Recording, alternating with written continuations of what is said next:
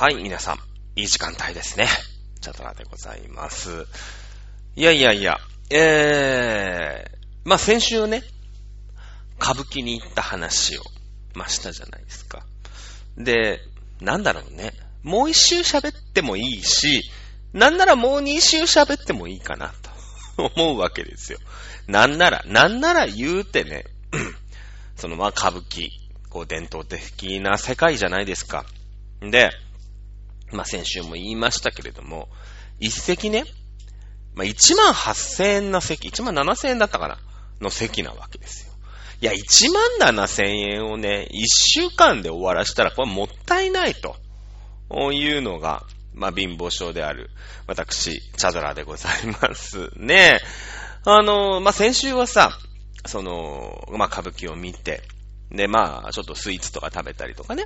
あの、居酒屋というか、まあ、日本料理屋さんというの、ちょっとなんか、ハイブリッドみたいなお店に行きまして、まあ、一緒に行ったアジのたまみちゃんっていうね、よくわかんないんだけど、あの、ペンネームがアジのたまみちゃんなんだけど、ね、もう30歳ですけどもね、その旦那さんが板さんをやってるっていう日本料理屋さんに行きまして、お酒をいただいたりとかし、こう、おしゃれなさ、それこそなんか白子のね、こう、ちょこっとこう、うまいことやってるわけよ。うん、わかめが入って。もう俺が言うと、俺が言うとどうも一皿さ、480円になっちゃうんだよね。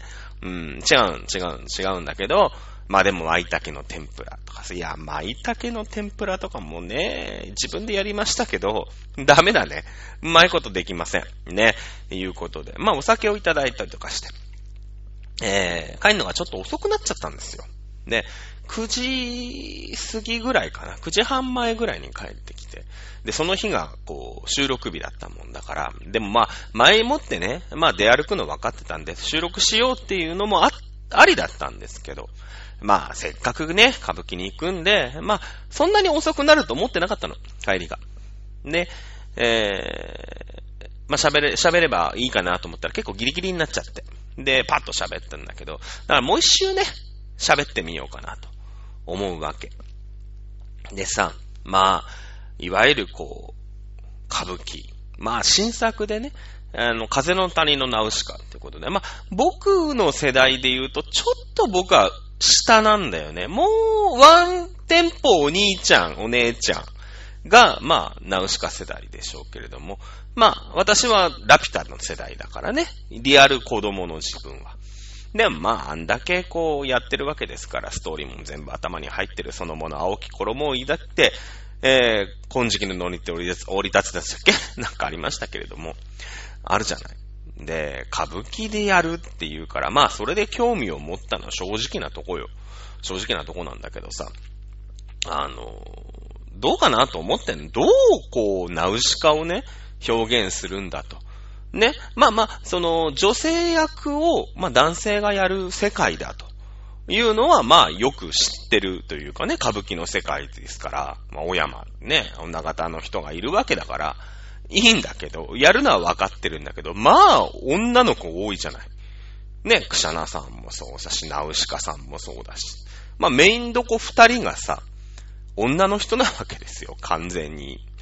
だどうやるんだろうなと思って。あとその、なんていうの、衣装だったりなんだったりみたいのもさ、ね、ナウシカの世界観みたいのもあるし、歌舞伎の世界観みたいのもあるが、どうこう、うん、融合させていくんだろうね、みたいな。あったの。で、まあ私は、やや、ナウシカよりじゃない、当然。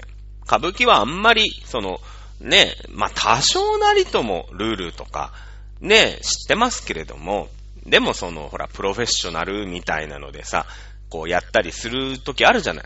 あの、子供がさ、ね、あの、こう、初舞台で、その、親父なんだけど、師匠みたいなね、のでさ、こう、厳しく、こう、半鍋、半泣きしながらさ、やったりするじゃない。ね。やるんですよ。そういうのを見たりとかはするの好きなの。あと、まあ、うちのお袋がね、あの、そういうの好きだから、あの、やったり、あの、そういうのを見たりとかしますけど、まあ、そのぐらいのレベルですよ、はっきり言ったら。まあ、ナウシカもね、えー、一応、コミックを、あの、買いまして、あの、近くのさ、ブックオフに行ったんだけど、こう、ブックオフってピンポイントで探すと絶対ないじゃない、そういうの。で、まあしょうがない。ね、今アマゾンなんてありました。次の日に届くわけですよ。ね、で、こう、漫画見て。ああ、そうそう、こんな、こんな話だった。ああ、大宗城さんって出てきたね、みたいな。すっかり忘れてるわけよ。ね、ね、もう、だって30年ぐらい前に見てるわけです、その漫画を。で、ね、大宗城様はさ、出てこないわけ。アニメには。ね。なので、もうちょっとこう、なんていうのかな。なんか、ちょっとこう、宗教チックなところもあるんですよ。まあまあ、いろいろあって、バッサリカットしたんですけど。で、全部の漫画が多分あれ6巻か7巻ぐらいあって、それのね、2巻分ぐらい、1巻と2巻の途中ぐらいかな、までがアニメなんだよね。だ結構その後が、こう、いろいろあったりするわけ。で、まあ、あ、そうそうそうそうなんて言いながら見てさ、行くの。ね、歌舞伎行きました。で、結論としてね、その、なんだろう、歌舞伎っの偉大さというか、これ演出家がすごいのか、じゃあ演出家がどういう人がね、な他のこう舞台とかもいろいろ手掛けてる人が演出家になってるのか、それこそこう、なんていうの世襲制みたいなので、代々演出家の家系までも、ねそういうもんでもないと思うから、まあ誰か演出家がいると思うんですけど、ねえ、あの、ほら、歌舞伎って代々みたいなとこあるじゃない？市川なんちゃらみたいなのあるじゃないですか。で、ねえ、その、木村翔之助みたいな。木村、木村翔之助はどうなんだろうね？あれも世襲なの？それともこう、なんていうの、屋号としての木村翔之助なのかね？あの、こう、行事の最高位ですけど、こう、何の何がしっていうさ、ね、あの、本名を普通にやってて、こう、それで偉くなってったりすると、木村翔之助名乗れるみたいな感じなんですかね。その審判としての、審判も世襲なのかな？よくわかんないけど。まあ、サッカーとかはさ、その J リーグとか J1 とかで普通に審判してる人とかも、その、他に仕事があって、月曜日から金曜日まで普通にお仕事されてて、まあさ、資格だからあれって。で、土曜日と日曜日、まあ土曜日に J リーグあるから、J リーグのね、そのトップリーグですけども、審判やってる人みたいのも結構いっぱいいるじゃない。いるのよ。で、あれはどうなんだろうね。木村翔之助はどうなんだろうね。そういう、なんか、まあでもあれ月曜日から金曜日まで仕事してたら間に合わないもんね。うん。まあ、木村翔之助になれば、あれほら、なんていうの、サッカーってさ、1時から始まったら、まあ3時半ぐらいまでは、こう、試合があるんだけど、こう、お相撲って変わるじゃない。で、木村翔之助なんか最後の一番だから、まあ、5時ぐらいに着けば、ワンチャンなんとかなるから、で夜勤とかできるからね。夜勤とかできるから、どうなんだろうね。うん。まあ、そういうのと一緒でさ、まあ、演出がすごくて、あの、落、落語じゃない、歌舞伎の。で、その、どっちに行っても、この、例えばこう、一本さ、正解の線があるじゃない。まあ、結論から言うと、この正解のね、細いところをこう通っていくことになるわけだけど、どっちに行っても、その歌舞伎のファン、ナウシカのファンに対して NG というか、どっちかに失礼になっちゃうじゃない。ね。その原作、当然その原作に対するリスペクトがすごいから、で、で、でもさ、その、ちょっとこうアレンジね、歌舞伎らしさみたいなのが前面に出ちゃうと、あ、やっぱりね、あの、歌舞伎でのナウシカってちょっと無理あるよね、みたいな感じにもなっちゃうし。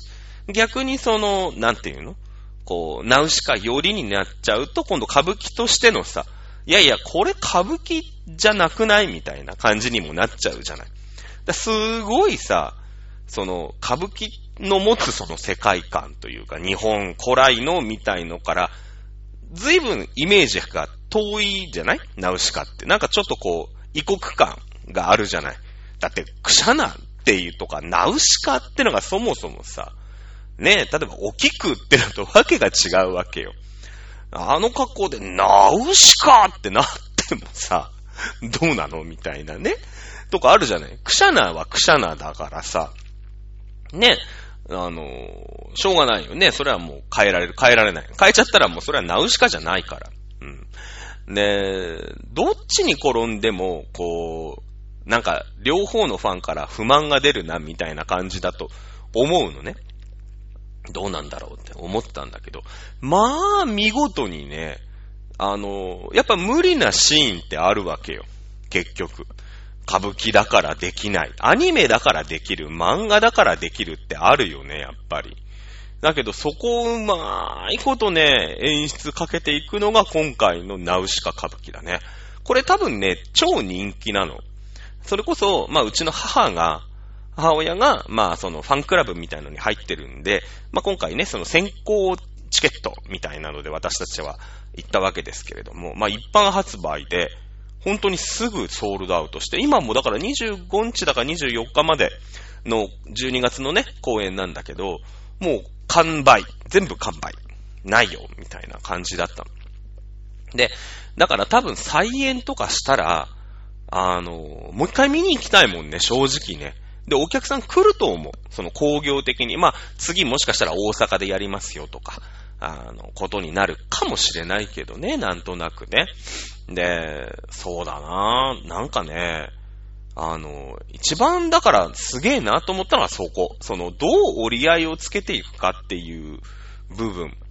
で、あとは、漫画よりもアニメよりも、その劇場なわけでしょ。もう1対1対ライブだから、1対1の、まあ、1対1というか、1対1500ぐらいのライブなんだろうけど、まあ、僕的には1対1なのね。いい席だったからさ、本当にもう4メートル、5メートルぐらい前に、その、なんていうの、すっぽんっていうんですか？その、せり上がったり、降りたりするさ、その、こう、登場人物がギャーンって出てくるところがあるの。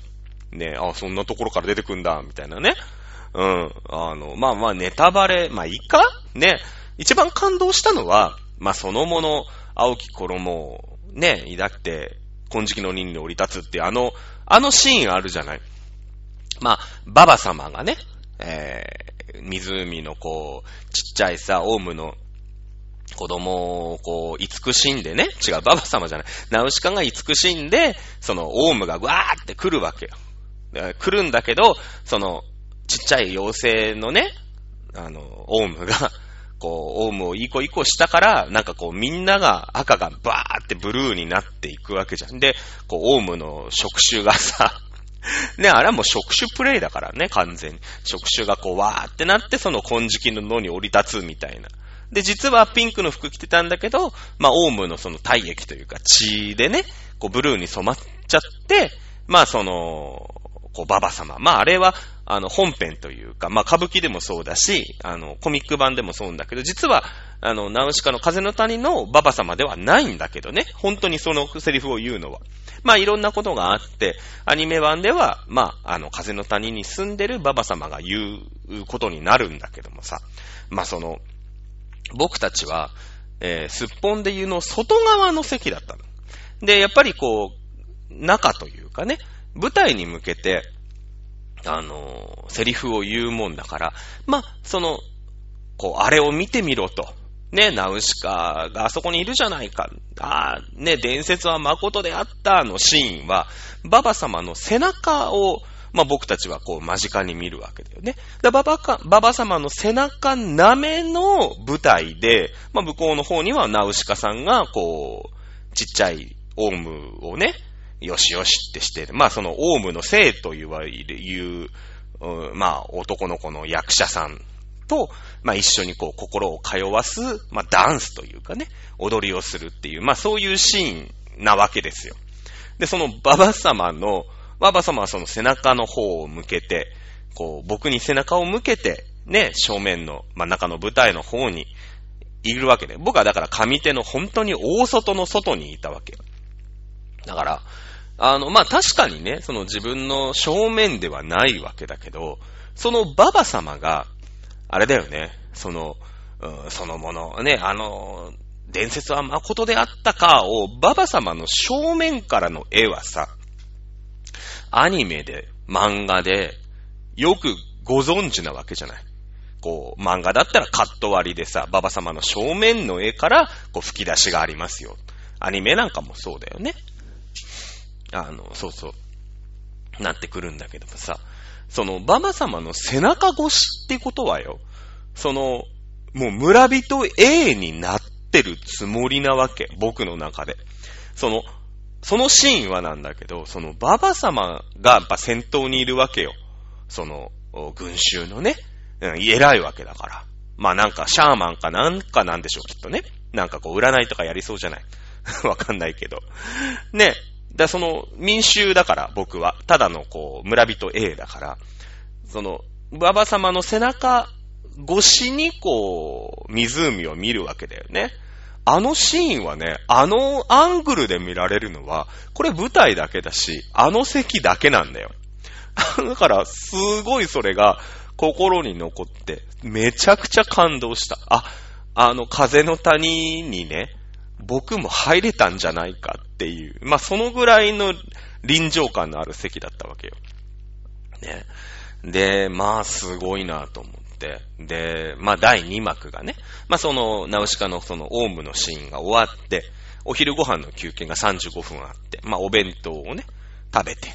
で、まあ、ねえなんかそこでさ、吉野家の牛丼食べるわけにいかないじゃないなんかその、みんなもまあ、おかしこまりになられてるわけでしょで、まあ別にいいんだよ。持ち込みも自由だし、何食ったっていいんだけど、まあちょっとやっぱ劇場だしさ、隣近所もいるから、まあ、その、あったかいさ、匂いのするものとかダメじゃない？だからこう、こじんまりとしたね、なんて言うんですかね、あれ。幕の内弁当みたいな。結構するんだよ。ちょっとしか入ってないんだよ。幕の内弁当も上品なのも。ね、なんとか弁当っていう限定だっていうからさ、すぐ限定買っちゃってさ、お弁当食べて、第2幕。第2幕は、まあその、まあ、まあネタバレっちゃネタバレだけど、もう漫画はとっくに発売されてるから、まあ言うか。ね。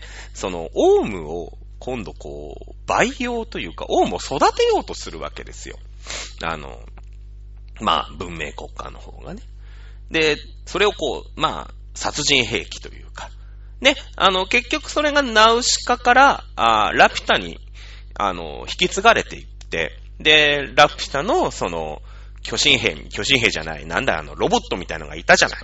こう、爆弾、ね、ミサイルとかにもなっちゃうさ、あの、あれ、あれのモチーフみたいな感じになるのね。今度これオウムを自分たちで、まあ、養殖しようみたいなことになりまして、で、綾波レイちゃん。まあ、その、綾波レイちゃんの養殖層、ね、養殖する、養殖っていうか、まあ、培養というか、あの、オレンジの層、層があったじゃない？で、まあ、あれも、実はまあ、安野さんが、えー、安野監督ね、エヴァンゲリオンの安野監督が、まあ、ナウシカの時にアニメーターとして、えー、参加をされてたというところで、そこのね、まあ、もちろんその、綾波さんは、別にまあ人間の兵器ではないんだけれども、その、まあ、あホムンクルスとしての培養するみたいなところのね、文字符になったという話は、まあ、後々こう語られるわけですけれども、まあその、培養するわけですよ。自分たちでこう、オウムを養殖する。そしてこう、兵器に使うというシーンがあって。まあその秘密ラボにこう、乗り込んでいって、まあアスベル君ってね、あの地下であったあの、長靴いっぱいチコの実を食べたいお兄ちゃんが、がまあ、大暴れをして、全部ぶっ壊すっていうシーンがありまして。で、そこで、その、培養層が、やっぱりこう四方八方にあるわけですよ。ね、その、なん、なんての、ホルマリンみたいなのにこう使ってるわけでしょ、オウムが。で、それをもう片っ端からぶち壊すというシーンなんで、当然その水槽を壊すシーンがあるわけですよ。で、水槽を壊すわけですから、当然水浸しになるわけ。で、あの、席に着いた時に、この席は、その、演出上、お水がかかる可能性もありますので、このビニールシートを使ってください、みたいな。そうね、1メートルかける、1メートルぐらいかな。まあ、ちょっとしたただのビニールの、ビニール、袋になってない、ビニール板。なんていうの？ビニールがあって、あったから、あ、なんかこう演出でお水を使うんじゃな、と思ってたの。で、僕はその、歌舞伎に対してあまり詳しくないから、その、なんかさ、なんていうの、芸者さんの水芸みたいな感じ？なのかな、みたいな。で、まあ、かかるったってさ、そんな屋内だし、うーん、そのスプラッシュマウンテンみたいなね、あるじゃない？こう、ビニール被ったりするじゃない？あと、ジャングルクルーズとかさ、ね、そういうのかなみたいな、そういうのなのかなみたいな思ってたら、その、もう、なんだろうね、何トンっていうお水をジャブジャブ使って、もう、すごいお水を使う演出なの。でもセットにプールとかも作っちゃって、まあ、いわゆる盾だよね。で、こう、トンボ切ってさ、ボシャーンって落ちるみたいな。もうさ、あの、まあ、僕はね、その結構端というか、もう大外の席でしたからあれでしたけど、そのもうね、真ん中辺の砂かぶりっていうの？の人たちはもうびっしょびしょよ。本当だから、もう芝居どこじゃないの。もう頭からビニールかぶって、そのもうびっちゃ、びっちゃびちゃ。で、その、まあ、いわゆるこう花道がすぐそこにあるわけでしょ？で、びっしょびしょになったまんま、まんまの衣装でそこでこうまた盾とかをやるから、もう花道もびっしょびしょなの。もう。で、あで、もうどんどん滴ってっちゃう。ほんとあれ、1、1分間に何平方リットル？違う何平方メートル？じゃないけど、何リットルの水をね、いや、でも、1トンはまあさすがに持ったかもしんないけど、でも、何百キロっていう、何百リットルっていうお水をさ、バシャーっていう感じはもうね、圧巻だよね。あんな水なんだ、と。びっくりしちゃいました。うん。ね。あの、新橋演舞場では、なんか話によると、そういう演目もまあまああるそうで。で、あの、大きい新橋の本当の歌舞伎座は、まあそのシステム的な問題とか、まああとはだから、新作じゃないね。いわゆる古典を、古典落語をやるんで、あの、そういうのはあんまりないそうなんですよ。なので、あ、新橋演舞場面白いなと思って。新橋演舞場の方がもしかしたらこう、とっつきやすいかななんてね、えー、思ってたりもします。で、き、あそこですごい、まあ、なんだろうね、別に舞台関係者じゃないんだけど、すごく気になるのが、あのあのお水たちをね、で、やっぱこう押し出すためには、超強力なポンプがいる。で、あんだけ水を出すってことは、排水をしなくちゃいけないわけ。舞台設定の中にも地下にどんどんお水を落とすっていう作業をしなくちゃいけないんですよ。さすがに劇場だから。その、ちょっと濡れるとかはまあしょうがないにしろ、どんどんお水を排水しなきゃいけないんですね。で、勢いよく舞台に水を出すってことは、何かしらポンプみたいな、ポンプみたいので水を押し出さなくちゃいけない。でもそのポンプの音が、あのー、まあ、コンプレッサーの音だよね。が、劇場に伝わってしまっては何にもならないんで、結構地下深いところにポンプ室みたいのを用意しておく必要がきっとあるんですよ。だ新橋演舞場のね、構造を知りたいよね。あの、それはね、舞台見てて、これどうやってんだろうなっていうのをすごい知りたいなと。はい、思いました。ねそんな感じでね、まあまあ、久々に度肝を抜かれましたね。やっぱいろんなお芝居は、まあ、結構好きだから、ね、見に行くんですよ。大きいお芝居、小さいお芝居問わず。だけどね、あんだけやっぱりその、もう、規模が違うじゃない。劇団として、劇団って言っていいのかどうかわかんないけど、もう劇団としてのスケールと規模が違いすぎちゃって。だからもう劇団四季とか、宝塚とか、まあ、歌舞伎の世界とかさ。で、一番でかいよね、多分。この三つの中だったら、一番でかいんじゃないの？知らないけど。ね。あのー、もうすごいわ、と。思いましたね。あの、だからなんてのね、歌舞伎って言ってこう伝統芸能みたいなくくりに入るんだけれども、あのー、本当にね、すげえ規模の劇団。まあ、ね、ブロードウェイとかに行くともっとすごい規模の劇団なんだろうとは思いますけど、私はまあね、あの、日本語以外に詳しくないもんですから、歌舞伎でね、いいなと思いますけれども、またね、ぜひ、あの、行ってみて、今度はね、あの、あんまり高い席にいっぱい行くと破産しちゃいますんで、えー、庶民なね、席で見てみたいなと思いました。うん、すごいね、やっぱり歌舞伎って。と思います。はい。えー、2019年今年。あの、もうね、終わっちゃうんですよ。あと2回だって。今日の、まあ、今日は実は、あの、ちょっとクリスマスが、私仕事がとても忙しい仕事をしてるので、あのー、まあ、12月の20日の更新なんですけど、今日はまあ16日に撮ってるんですね。もう、もうどうしてもね、12月20日には多分更新できないんで、あの、撮ってるんですけど、あね、あと2回でございます。まあ、やっとこの番組も、あの、今年入ってから始めましたので、1年経とうとしておりますけどもね、えー、ありがたい話でございます。えー、まだ良いお年をしなくていいのかな？まあ、なんでこっち見てるかって、ここにカレンダーが貼ってあるんですけど。いうことでね、えー、ぜひよろしくお願いしたいなと思っております。はい。ということで、えー、また、歌舞伎スペシャルでございました。それでは、今週のお相手もチャドラでした。それではまた、いい時間ですね。チャドラでした。おやすみなさーい。